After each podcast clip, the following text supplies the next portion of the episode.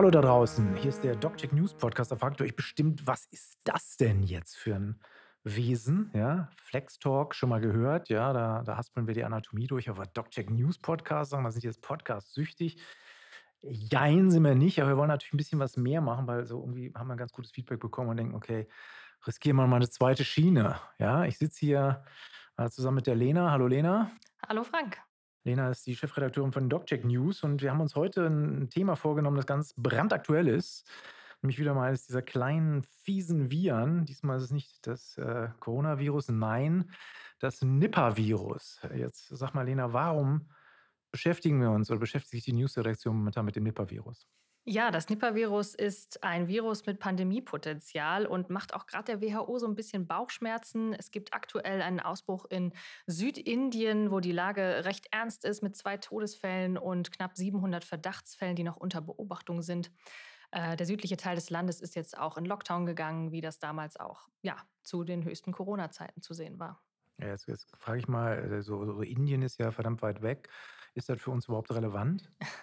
Das ist natürlich die Standardfrage, die sich auch einige unserer Leser schon gestellt haben. Aber ja, wenn wir eins gelernt haben in der Pandemie, dann, dass die Welt doch kleiner und enger vernetzt ist, als wir vielleicht vorher dachten.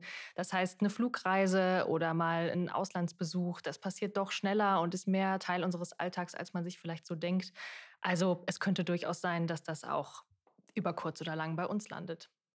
Äh, weiß man denn schon, wie das übertragen wird? Ist das schon, äh, schon geklärt? Also, wie holt man sich das?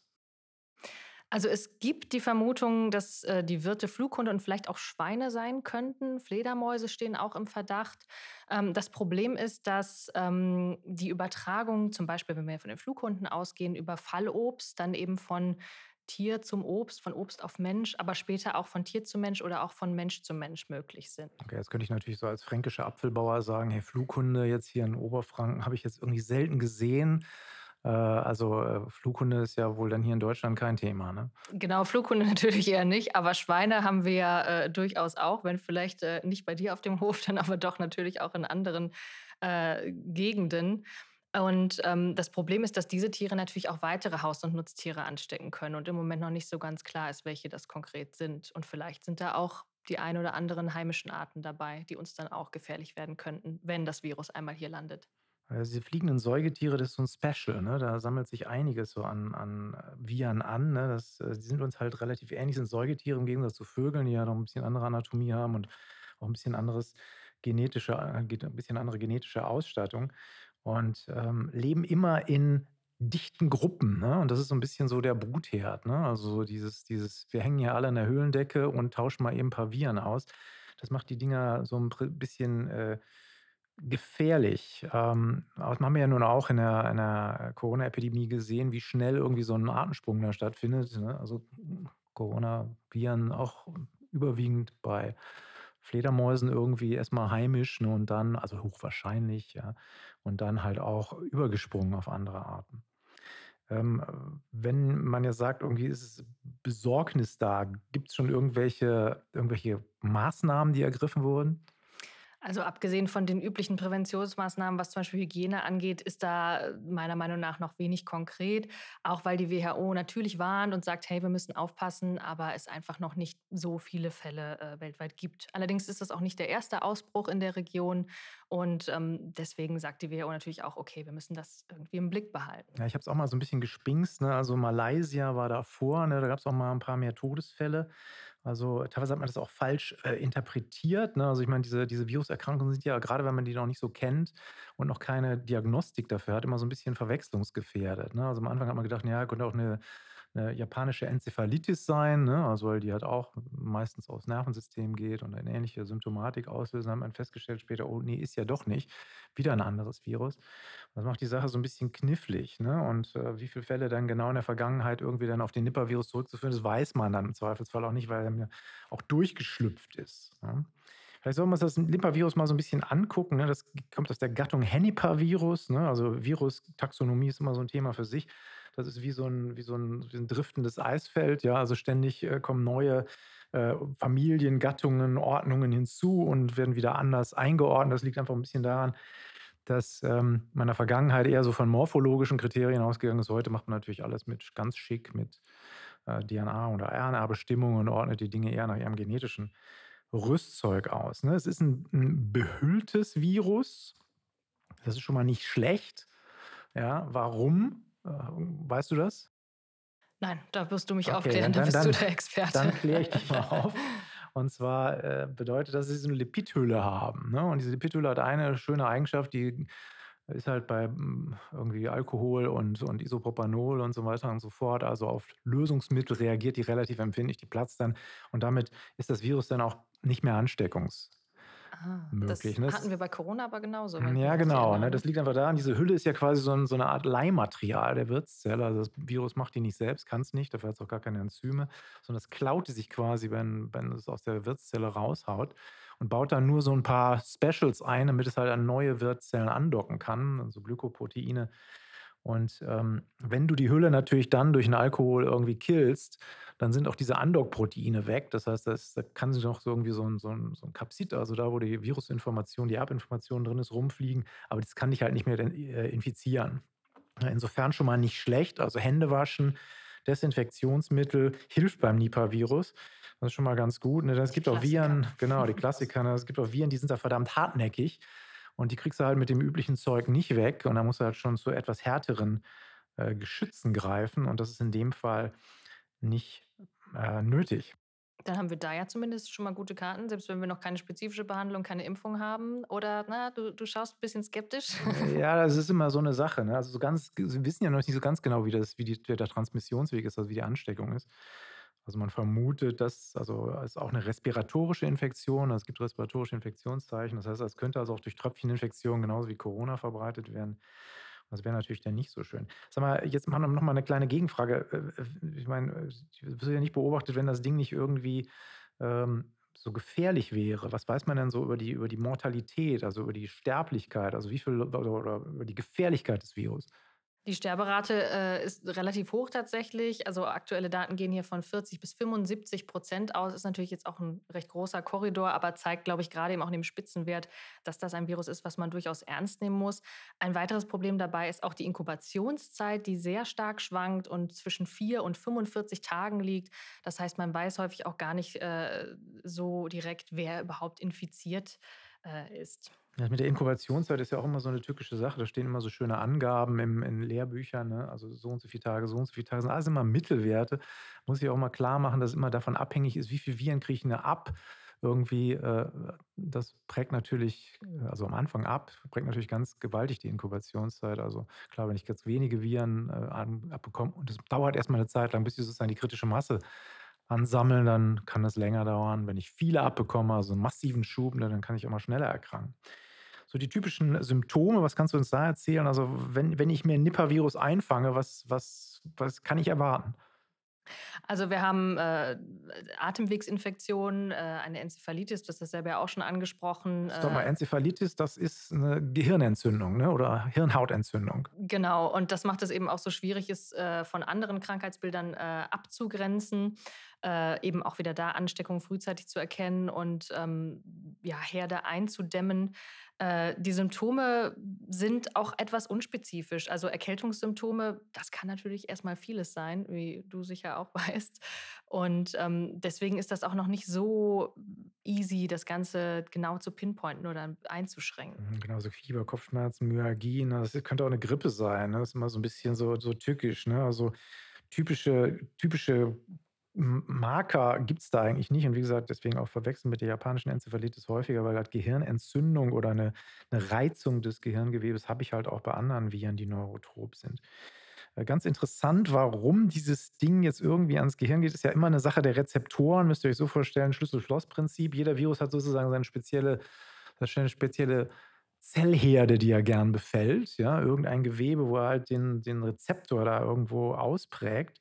Und ähm, das sind ähm, bei den Nipah-Viren diese Ephrine, ja? Ephrine B2 und B3, das sind so ähm, quasi Zelloberflächenrezeptoren, so Rezeptor-Tyrosinkinasen, will ich euch jetzt nicht mit belasten, ist so ein, so ein quasi so ein, so ein Ding, mit dem Signalwege in der Zelle angestoßen werden.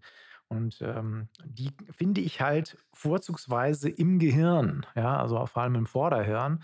Das heißt also deswegen auch eine Enzephalitis. Ne? Jedes Virus hat so einen gewissen Tropismus für eine gewisse Zelle. Die einen gehen gerne an Atemwegszellen, die anderen gehen gerne irgendwie an Nierenzellen, die dritten gehen irgendwo, was weiß ich wohin. Jedem Und Wehchen sein genau, Pläsierchen. ne, exakt. Ne? Und die gehen halt dann ins Gehirn und deswegen halt auch die Enzephalitis. Ne? Wie sich das jetzt natürlich entwickelt mittelfristig, wenn sich das Virus dann irgendwo an den Menschen anpasst, das weiß man nicht so richtig. Ne? Klar, das ändert sich ja auch. Also die nehmen natürlich das, wo sie am leichtesten andocken kann. Und äh, das kann also einem gewissen Shift unterliegen. Genau, das kennen wir jetzt auch schon zur Genüge von Corona, aber auch beim Nipah-Virus befürchten Wissenschaftler, dass es eben zu einer Mutation kommen kann, die dann auch leichtere Übertragung oder auch schwerere Verläufe vielleicht mit sich bringt. Ja, das Brutale ist, diese Enzephalitis klingt ja irgendwie so ganz, ganz witzig, ist sie aber nicht, ne? weil Enzephalitis bedeutet halt auch immer, dass Gehirnzellen, also Nervenzellen angefallen werden. Und das ist natürlich eine Sache, die repariert sich nicht mal so eben. Ja, das Gehirn ist zwar in ganz, ganz geringen Ausmaßen in der Lage, irgendwie sozusagen neue Nervenzellverbindungen, neue Nervenzellen da irgendwo herzustellen, weiß man seit ein paar Jahren, dass da so ein paar Stammzellen da irgendwo in der subventikulären Zone rumwieseln. Aber was kaputt ist, ist kaputt. Ne? Also in dem Moment, wo eine Nervenzelle dann halt auch den Abgang macht, kann die nicht mehr ersetzt werden. Das heißt, ich habe halt auch neurologische Ausfälle danach und das ist also ein Problem. Es gibt also eine Defektheilung.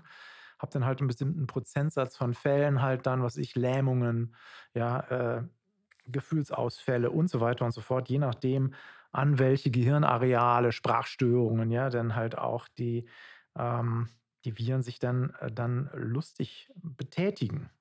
Ja. Nachweis, kann ich das jetzt schon nachweisen, das Nipah-Virus, oder stehe ich da sozusagen mit runtergelassenen Hosen da? Nein, man kann es direkt nachweisen. Ne? Und natürlich mit der RT-PCR, das heißt, da ist man auch relativ schnell. Ne? Also, äh, also die äh, Polymerase-Kettenreaktion, da guckst du im Prinzip nach bestimmten Fragmenten, ne? also der, der Virus. Äh, das muss ich auch mal selbst schnell gucken, irgendwo RNA in dem Fall, ist ja ein RNA-Virus, ja, und guckst dann halt, erkennst du die mit der äh, PCR und diese äh, Assays, ne, also du musst immer quasi dafür einen bestimmten Assay haben, damit du auch die richtige, du willst jetzt nicht alles da testen, sondern musst gucken, ob, das, ob du sozusagen die richtigen Kombinationen da findest. Ähm, die sind schon da, die gibt es auch. Ne? Äh, Du kannst auch ähm, Antikörper nachweisen mittels ELISA, aber das ist natürlich erst nach einer abgelaufenen Infektion. Ja? Also das heißt, wir stehen nicht so ganz schlapp da, sondern wir können tatsächlich schon ähm, was machen. Ne? Also das ist schon mal tröstlich. Bessere Voraussetzungen als zu Beginn der Corona-Pandemie. Wir haben im Moment äh, keinen Impfstoff. Da wäre aber natürlich auch die Frage, wie schätzt du das ein? Kann uns jetzt zum Beispiel die mRNA-Technik, die wir ja auch während Corona gesehen haben, die deutlich gepusht wurde, kann uns das jetzt auch einen Vorteil bei so einer Viruserkrankung bringen, dass wir vielleicht schneller Impfstoffe entwickeln? Absolut. Ne? Also die Schnelligkeit in der Entwicklung, die ist da auch äh, extrem hoch. Problem ist immer die Safety, die Drug Safety, also auch die Sicherheit der Impfungen, die natürlich dann auch eine gewisse äh, klinische Prüfung äh, dann verlangt. Und das ist ja meistens, das war auch in der, äh, der Corona-Pandemie das Problem, das dauert halt. Ne? Also ist klar, ich meine, die Zulassungsbehörden werden da jetzt nicht einen Shortcut machen, es sei denn, es ist jetzt wirklich, es geht wirklich äh, sozusagen auf Tod und Teufel, ja, dann, dann sind auch, äh, ist auch die, die Bürokratie mal ein bisschen schneller. Aber in der Regel muss man da halt schon mal so ein Jährchen ungefähr schlapp warten, ne? Also eher die ganzen klinischen Prüfungen durchlaufen sind und das Ding verfügbar ist. Das heißt, so schnell äh, geht das da nicht. Was vielleicht ein bisschen schneller geht, sind spezielle Antikörper, ne? Also monoklonale Antikörper, die ich dann halt gegen bestimmte Virusbestandteile äh, abschieße. Hat halt den Nachteil, wie bei allen monoklonalen Antikörper, kann ein paar Nebenwirkungen geben. Äh, es ist auch nicht so effizient, wie wenn der Körper eigene Antikörper herstellt, ist ganz klar. Also wenn ich Antikörper von außen gebe, klar, die filtern eine bestimmte Anzahl an Viren ab, beziehungsweise äh, bringen die dann um die Ecke, aber der Großteil ja, ähm, kann halt auch im Zweifelsfall, wenn ich halt nicht genug gebe, dann halt auch durchkommen. Weil äh, klar, die, die Monoclonals können jetzt nicht überall sein, während irgendwie das Immunsystem keine Ecke des Körpers, ja, bis auf wenige Nischen vielleicht, auslässt und da so relativ schnell vor Ort ist. Ne? Also Impfstoff müssen wir noch warten. Monoklonale Antikörper als Erstbehandlung wären wahrscheinlich schneller verfügbar, aber sind jetzt auch noch nicht in der klinischen Prüfung. Das heißt, wenn es jetzt hart auf hart kommt, stehen wir tatsächlich irgendwie so ein bisschen doof da, weil momentan geht noch nichts. Dann gibt es ja auch das klassische Argument, dass Prävention sowieso die beste Form der Medizin ist. Und da hatten wir einen ganz spannenden Kommentar, wie ich finde, unter äh, dem Artikel meiner Kollegin Caroline, die sich schon mit dem Virus äh, beschäftigt hat, wo es hieß, dass ähm, wir als westliche Industrienation ja hauptsächlich dafür verantwortlich sind, dass solche Zoonosen, solche Epidemien, Pandemien häufiger werden. Wie siehst du das denn? Kann denn da so äh, der, der deutsche Arzt, sage ich jetzt mal, der diesen Infektionen ja auch an vorderster Front dann in der Praxis begegnet, kann der da überhaupt was tun? So Stichwort äh, Prävention, Stichwort Aufklärung oder ist das zu, zu einfach Ja, gedacht? der, der, der deutsche Arzt, der, der schon eine ganze Menge zu erledigen hat, der, der hat halt auch gewisse Schwierigkeiten, Effekte, die, die, was weiß ich, beispielsweise durch eine dichtere Besiedlung irgendwo in, in, in äh, Asien dann zustande kommen, irgendwo dann, äh, dann halt auch zu adressieren. Er kann hier natürlich, äh, klar, Prävention adressieren, aber das Problem, warum solche Viren jetzt halt aufpoppen, das ist halt ein globales. Ne?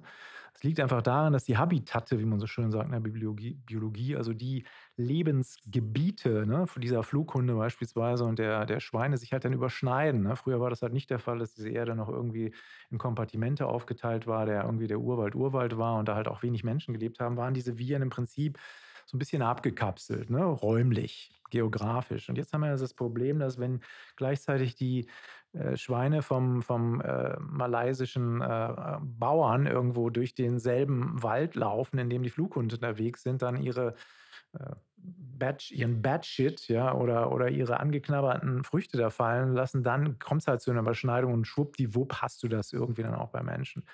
Wir müssen uns darauf einstellen, dass das mehr wird. Ne? Je dichter dieser Planet besiedelt wird, desto schwieriger wird das. Da kann der deutsche Arzt jetzt wenig dran machen, aber er kann natürlich Bewusstsein dafür schaffen, dass es natürlich auch ein Umweltproblem ist, das wir hier haben, äh, das wir irgendwie adressieren müssen, zumindest darauf einstellen müssen. Ja? Das wird jetzt in den nächsten Jahren, Jahrzehnten nicht weniger werden, denn der Planet wird halt auch ein bisschen enger. Ne? Absolut, das haben wir ja auch während Corona, äh, würde ich sagen, das erste Mal richtig eindrucksvoll erlebt, welche Konsequenzen das dann haben kann.